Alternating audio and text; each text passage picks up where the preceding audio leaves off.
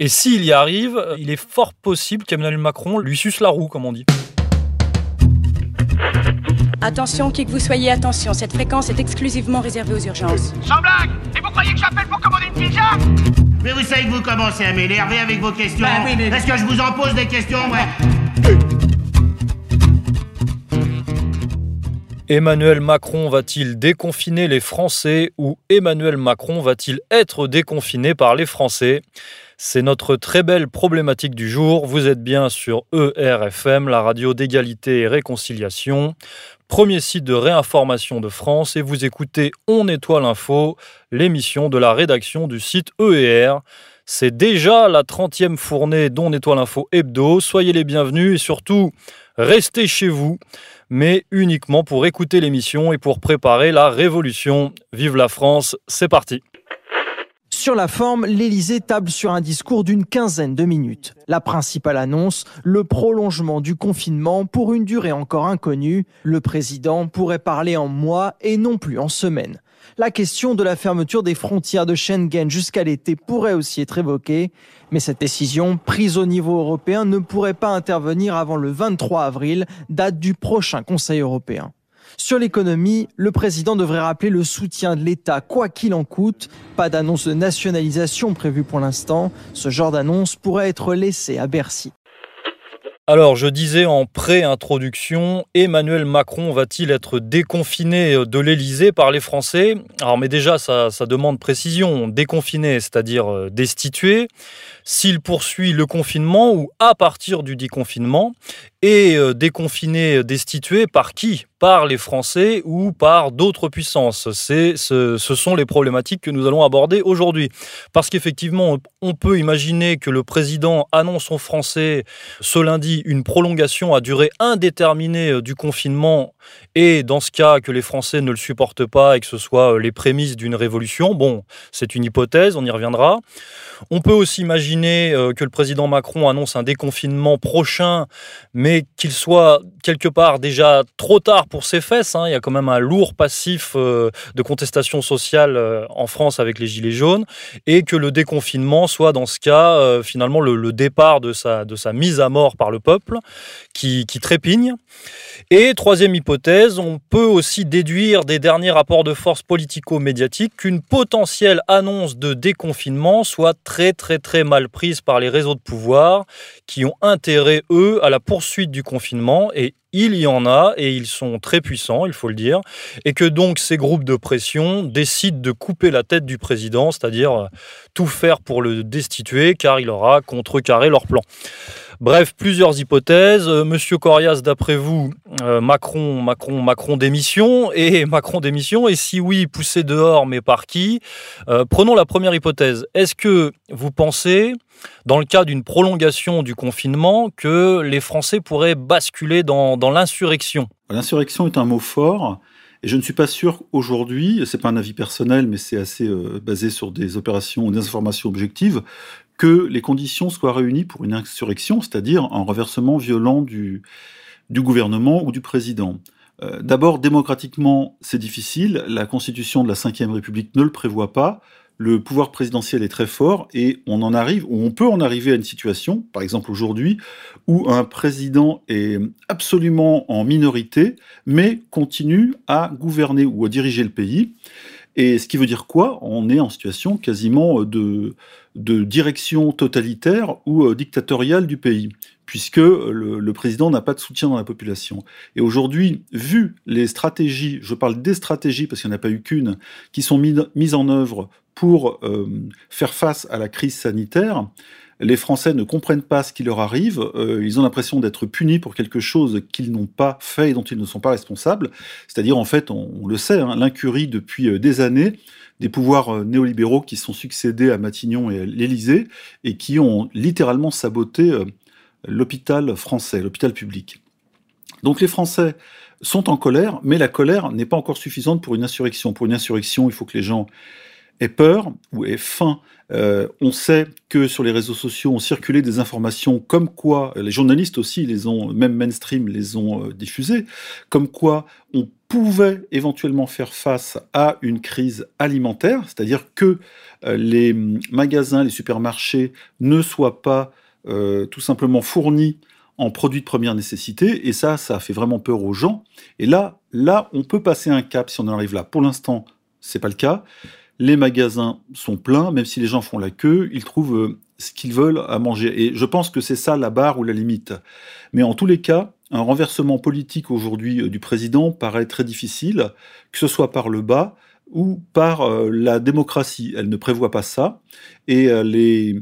même si aujourd'hui on a des appels à la convergence des luttes, on entend ce mot depuis assez longtemps, ou cette expression, entre les gilets jaunes et les blouses blanches, qui ont une dent et une dent de plus en plus acérée contre le pouvoir aujourd'hui néolibéral en place, ça ne suffira peut-être pas à embarquer euh, le, peuple entier dans une insurrection ou un soulèvement. Euh, pour ça, il faut des conditions plus dures encore, et je ne les souhaite pas. Sauf que les, appels au jour d'après et à une véritable revanche sociale sur les réseaux sociaux peuvent n'être encore que des mots. Euh, Macron le sait, c'est pour ça qu'il s'exprime maintenant de plus en plus devant les Français. Il essaie de les calmer avec des mots. Les mots ne suffiront pas, la colère est là, le confinement va durer, et la situation pour lui est un véritable étau, c'est-à-dire que euh, plus le confinement durera, plus la colère sera forte à la sortie, au jour d'après, et euh, si le confinement ne dure pas, comme vous l'avez dit, il y a des forces, par exemple ceux qui, euh, ceux qui agitent l'épouvantail d'une crise sanitaire encore plus dure, avec éventuellement une deuxième vague de coronavirus, etc., euh, vont tout faire. Hein. On le sait, c'est le Big Pharma, entre autres, et les durs euh, au gouvernement à Matignon, ils vont tout faire pour lui mettre la pression et l'empêcher de trouver des solutions par exemple à l'allemande, hein, plus cohérente, ou à la docteur Raoult, au professeur Raoult. Voilà, donc on a une situation complexe où le pouvoir a montré euh, des stratégies euh, différentes qui se sont entrechoquées et qui se sont empilées. Et du coup, c'est très illisible. Hein. On dit souvent qu'un bruit, c'est quand il y a deux musiques. Et là, les deux musiques, les Français n'arrivent pas à les comprendre. On aurait dû effectivement tester. Euh, avoir des masques, c'est pas le cas. La question est devra-t-on attendre d'avoir le milliard de masques commandés aux Chinois pour pouvoir se déconfiner par par morceau ou par région? Et en même temps, euh, on a entendu, euh, puisque nous on écoute, on est l'écoute de tout, on a entendu Philippot qui a dit que les masques seront probablement pas là, même avant fin juin, et ils mettront peut-être même un an à arriver. Donc, je crois que le président est dans une situation euh, plus que cornélienne, un véritable étau. Il a, en gros, c'est la peste ou le choléra. En gros, il a à choisir entre la guillotine et la corde. Mais les choses ne se feront pas forcément dans la violence. Donc, vous n'imaginez pas, euh, dans le cas de figure euh, où, Macron annoncerait une prolongation du confinement pendant encore 2, 3, 4 mois, vous n'imaginez pas que les Français euh, se révoltent et, comment dire, passent outre les recommandations de Big Pharma, par exemple Mais ils, le, feront par morceaux. On voit déjà des gens dehors. Dans les cités, comme on dit, les gens s'en foutent, même si en fait c'est plutôt bien respecté en réalité. Donc il, faut faire attention là aux, amalgames, hein, du genre, ah, les racailles, ils font ce qu'ils veulent. Non, moi je traverse les cités, hein. et dans les cités, c'est très calme, encore plus calme que qu'à Paris où les gens vont faire du jogging le soir. Bref, le, on n'est pas en Argentine en 2000, au début des années 2000, là où il y a eu des émeutes de la faim, des supermarchés pillés, là les gens avaient faim, ils n'avaient plus rien. Avec le FMI qui a, qui a instauré une austérité euh, ultra violente euh, pour établir soi-disant les comptes de la nation, ou en Grèce après 2008, quand euh, il y a eu des, une montée des extrêmes, gauche et droite, qui sont d'ailleurs même affrontés au lieu de se tendre la main, mais c'est, apparemment c'est très compliqué, et où les gens ont eu carrément 50% de revenus en moins ils ont eu, euh, ils ont eu des, baisses de salaire drastiques. Les services publics ont, des services publics ont littéralement disparu. Les enfants ne mangeaient plus, n'allaient plus à l'école. Et ce qui peut se produire, en revanche, c'est un effritement justement de ces services publics et, euh, et de ces conditions de vie, mais toujours de manière graduelle et progressive, qui, qui fait ou qui font qu'il est difficile de réagir de manière violente, parce que ça ne se fait jamais brutalement. Et certains diront que c'est un des moyens euh, du pouvoir de contenir la contestation, justement en allant tout doucement vers des dégradations et jamais de manière brutale. Ça fait partie de l'arsenal de l'oligarchie et elle s'est très bien utilisée. Je ne dis pas que c'est le cas actuellement. On a plutôt l'impression que l'exécutif est à moitié paumé et ne sait pas à quel sein se vouer alors que aujourd'hui, la polémique s'est déplacée presque du terrain politique au terrain médical, mais ça recouvre, la coupure recouvre en fait deux façons de voir les choses qui sont, comme le rappelait Xavier dans son excellente émission de Faits et Documents, le populisme contre le mondialisme. On retrouve cette césure partout. On a un exemple de cet effritement d'ailleurs en Italie, où on se rend compte que la mafia prend de plus en plus de place, puisqu'elle pallie aux défections de, des services publics italiens. Et euh, j'ai envie de formuler euh, cette petite, cette petite assertion, c'est mafia contre mafia, c'est-à-dire que la mafia finalement fait euh, pour les Italiens ce que la mafia de l'Union européenne n'a pas fait. La mafia a toujours été forte là où l'État était faible. La mafia n'est que le résultat d'un retrait ou d'une absence d'État ou de l'État. Italie du Sud, Sicile, euh, c'est pas un hasard si euh, dans ces régions abandonnées, c'est d'ailleurs pour ça que le, mouvement 5 étoiles a eu autant de, puissance euh, ces dernières années, c'est que tout simplement l'État a abandonné ces régions pauvres, agricoles ou post-agricoles, et s'intéressait plus au nord, qui était plus riche, plus bourgeois, etc., plus industriel. la mafia, euh, est aussi à l'image du pouvoir qu'on voit aujourd'hui, un pouvoir néolibéral, européiste ou mondialiste, qui euh, ne travaille que pour son propre intérêt, qui se sert des gens pour euh, développer son pouvoir, sa puissance, et qui n'a pas en réalité le sens de l'intérêt public, sauf si on sert justement une de ces mafias. Donc la fameuse mafia italienne dont tout le monde parle, que ce soit la Camorra, la Drangheta ou l'autre, ne sont que des presque des petits joueurs par rapport à la mafia européiste, hein, que ce soit Mario Draghi, Macron ou d'autres, euh, qui dirigent l'Europe et qui ont emmené l'Europe, là je parle même pas de l'Union européenne, mais l'Europe euh, dans une catastrophe à la fois sanitaire, immigrationniste et morale euh, que l'on connaît. ils sont vraiment à l'origine de tous les problèmes. On, on ne leur met pas tout sur le dos, parce qu'il y a des problèmes qui sont presque naturels ou démographiques, mais la, mafia néolibérale a montré qu'elle ne pouvait pas travailler pour l'intérêt général. Et aujourd'hui, euh, ça explose aux, yeux de tous. La question est, les Français, comme les Italiens, seront-ils assez conscients politiquement? Parce que là, il y a un saut de conscience. Hein, quand on souffre, on, comprend. Euh, seront-ils assez conscients pour euh, déterminer que Macron n'est pas leur ami et que le véritable fascisme, le 7 mai 2017, n'était pas celui de Marine Le Pen, hein, qui est franchement plus, je dirais, une petite gaulliste qu'autre chose, mais il était plutôt du côté de Macron, avec derrière la banque, les réseaux de pouvoir, comme vous avez dit, et puis euh, ces forces qui ne sont pas euh, ni élues euh, ni démocratiques. Alors ça nous amène à notre deuxième hypothèse. Euh, imaginons qu'Emmanuel Macron annonce un déconfinement, hein, là, dans les jours qui viennent, dans les semaines qui viennent, mais en, tout cas euh, bien plus rapidement que, prévu. Euh, est-ce que vous pensez, conformément à ce rapport des, renseignements généraux qui redoutent un embrasement contestataire national, est-ce que vous pensez que les Français, chauffés à blanc, décident quand même de faire payer à Macron bah, sa gestion catastrophique de, cette crise? Oui, et la, la question à ce moment-là, est-ce qu'ils attendront 2020 2022 pour ça, ou est-ce que la situation sera trop chaude? Elle, elle, est chaude. Euh, évidemment, toutes les contestations ont été gelées par, et c'était bien un début politique d'ailleurs de cette stratégie, ont été gelées par le, confinement, qui est tombé comme un miracle dans la besace de, l'exécutif. Mais ça ne pourra pas tenir longtemps. Euh, vous avez parlé tout à l'heure d'un confinement de plusieurs mois c'est même pas imaginable. C'est-à-dire que les gens vont finir par sortir et comprendre qu'ils ne tomberont pas malades, et donc ils vont se demander euh, à quelle sauce ils ont été intoxiqués. Et euh, ils vont même trouver que le, virus, le virus gouvernemental est peut-être plus dangereux que le virus euh, du corona, qui lui a fait des morts. Mais là encore, on peut se poser la question de combien de morts du corona, combien de morts d'autres pathologies, etc. Là, on rentre dans les détails médicaux. Macron, de toute façon, est visé par euh, la colère nationale. Mais on peut presque le considérer comme un, non pas un pantin, puisqu'il a un certain pouvoir, hein, même s'il en a abandonné beaucoup à Édouard Philippe et Alexis Colère, euh, c'est un fusible.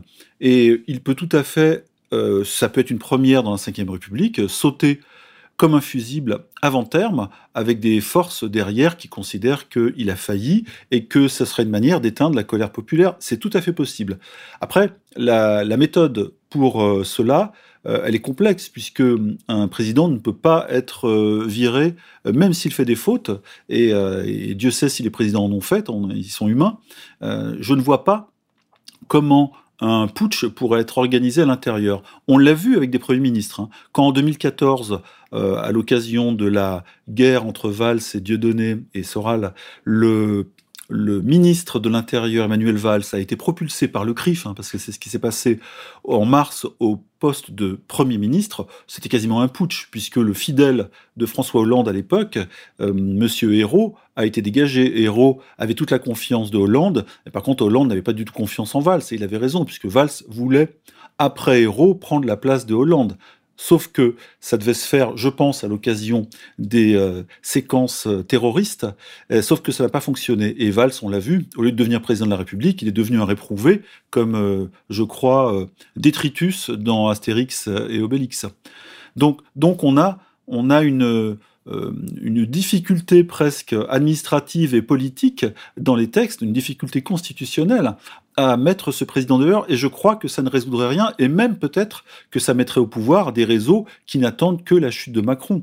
Mais Macron, aujourd'hui, euh, je pense qu'il n'a plus la main et euh, il se fait forcer la main. La question, est-ce qu'il va basculer du côté de la France ou du côté des réseaux de pouvoir? C'est ce qui nous intéresse. Ah bah justement, c'est la troisième hypothèse, euh, puisque quand même, cette semaine, on a vu une, rencontre symbolique, puissante, entre Emmanuel Macron et le professeur Raoult, qui, en termes de, de, messages envoyés au peuple et aux oligarchies, on va dire, euh, ce n'est pas rien, même si on, ne peut encore pas préjuger de, la suite.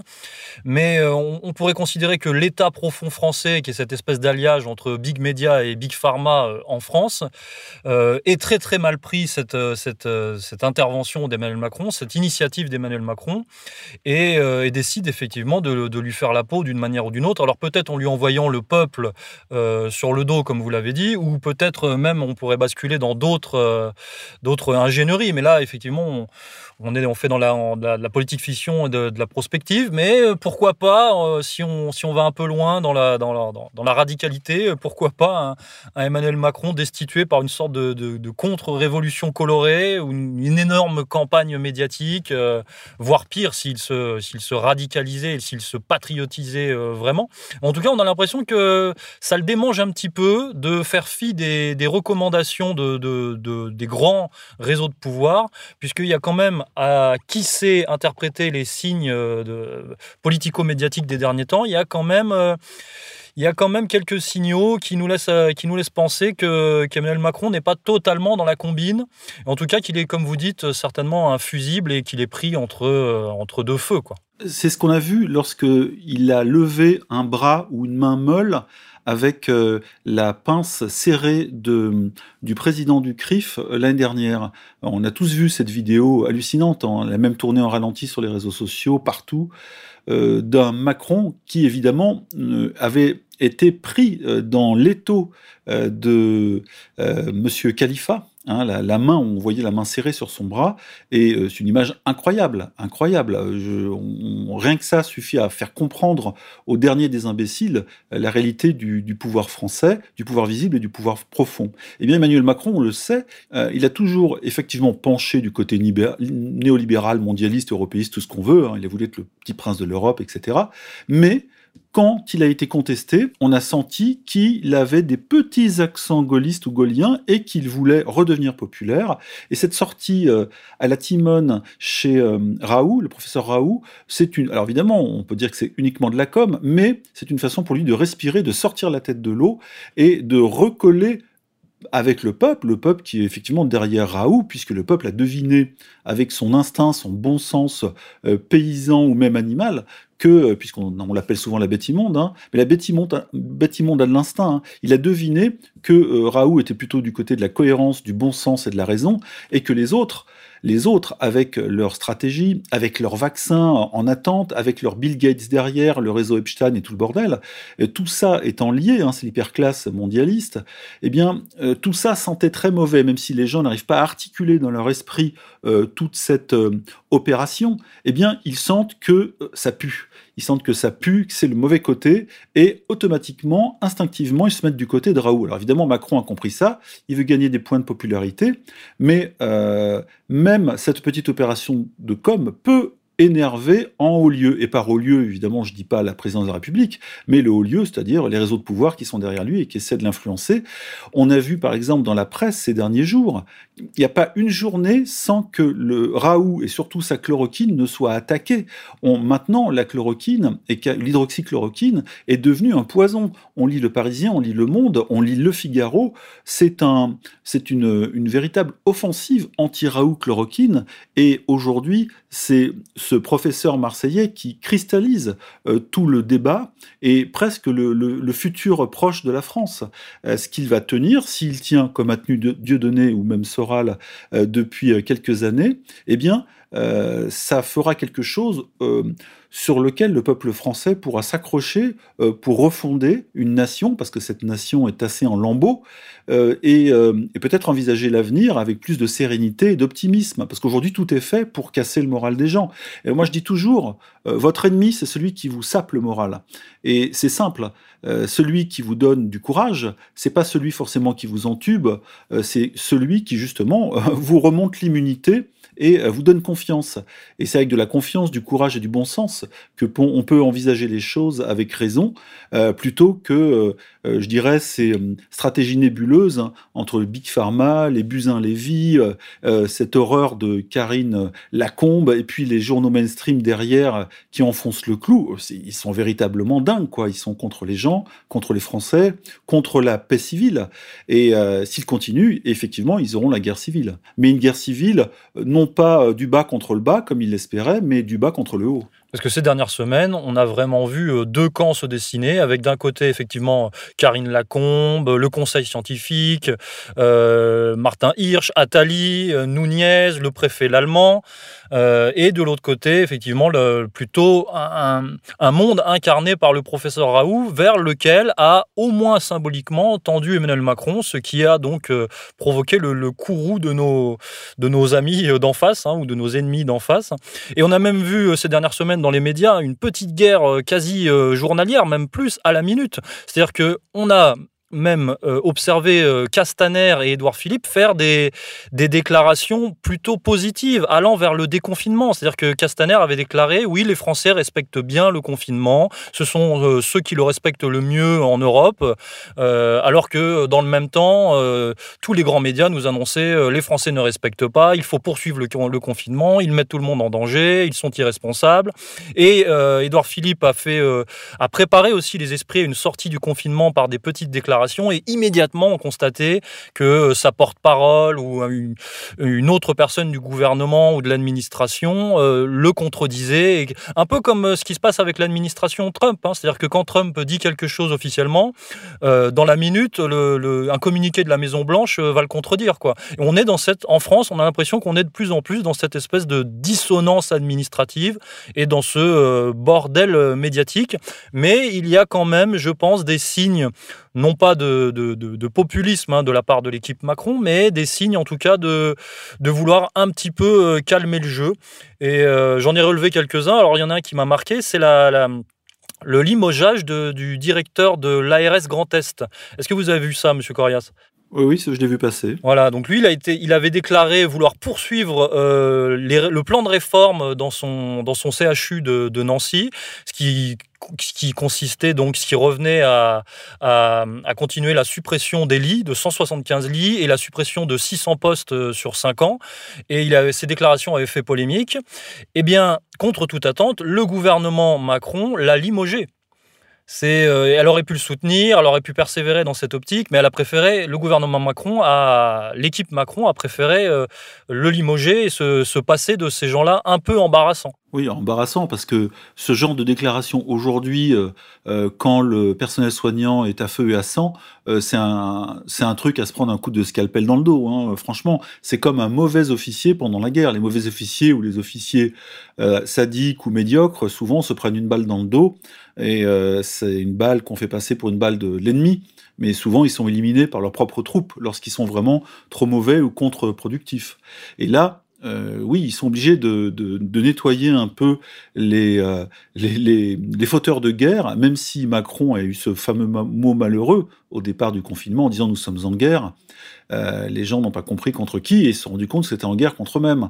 Donc là, euh, ils reviennent en arrière, c'est un rétropédalage et le, populisme, c'est le moyen, ou la déclaration populiste est le moyen par lequel un gouvernement qui allait trop loin dans l'infantilisation et la menace, on l'a vu avec l'Allemand et sa tête de con, avec sa casquette de SS de banlieue, eh bien, le moyen de euh, faire baisser la tension parce qu'ils savent, je pense, et pas simplement par quelques notes de la DGSI, qu'il y a beaucoup de gens qui sont prêts à tout. Et ceux qui étaient déjà en colère euh, depuis deux ans, euh, que ce soit dans le personnel soignant, les gilets jaunes, euh, etc., ou même le, les anti-réformes des retraites, ceux-là vont monter d'un cran. Et les autres qui étaient encore calmes, spectateurs ou passifs, eux passent au degré 1 de la colère. Donc toutes les colères vont monter d'un cran. La question, c'est les radicalisés d'hier vont-ils passer à l'action, une action plus dure?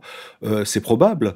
Et euh, je ne sais pas si euh, la, la police de Castaner ou de Nunez aura les moyens de contenir, justement là on parle aussi de contention, de confiner cette colère. Je pense que ça peut leur échapper complètement et euh, on peut entrer dans une situation littéralement chaotique où les gens font ce qu'ils veulent. Par exemple, ne payeront pas leurs impôts, leurs échéances, les crédits ne seront pas payés et d'ailleurs la suspension des remboursements de crédits ou euh, des organismes de crédit qui poursuivaient les gens qui ne les payaient pas, je pense que c'est quelque chose qui va durer et je ne m'attends pas à une guerre fiscale, mais je pense que les remontées d'argent dans les caisses de l'État seront plus difficiles dans les temps qui viennent. Et ça, ça c'est une forme d'insurrection.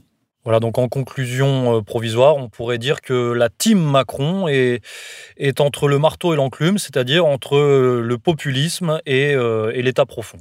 Exactement. Il va falloir choisir son camp entre le populisme et l'état profond, entre la popularité et l'impopularité. Bah, d'ailleurs, moi je pense que Emmanuel Macron pour choisir son camp, attend un signe à l'international de Donald Trump. Il est fort probable qu'on soit dépendant de, de l'imposition de la chloroquine aux États-Unis par Donald Trump, parce que lui, il va être obligé de l'imposer euh, de force, hein, semble-t-il, vu les, vu les rapports de force aux États-Unis.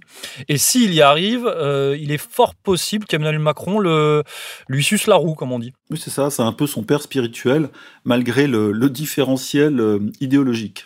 Eh bien, on va se quitter là-dessus, colonel. Au revoir.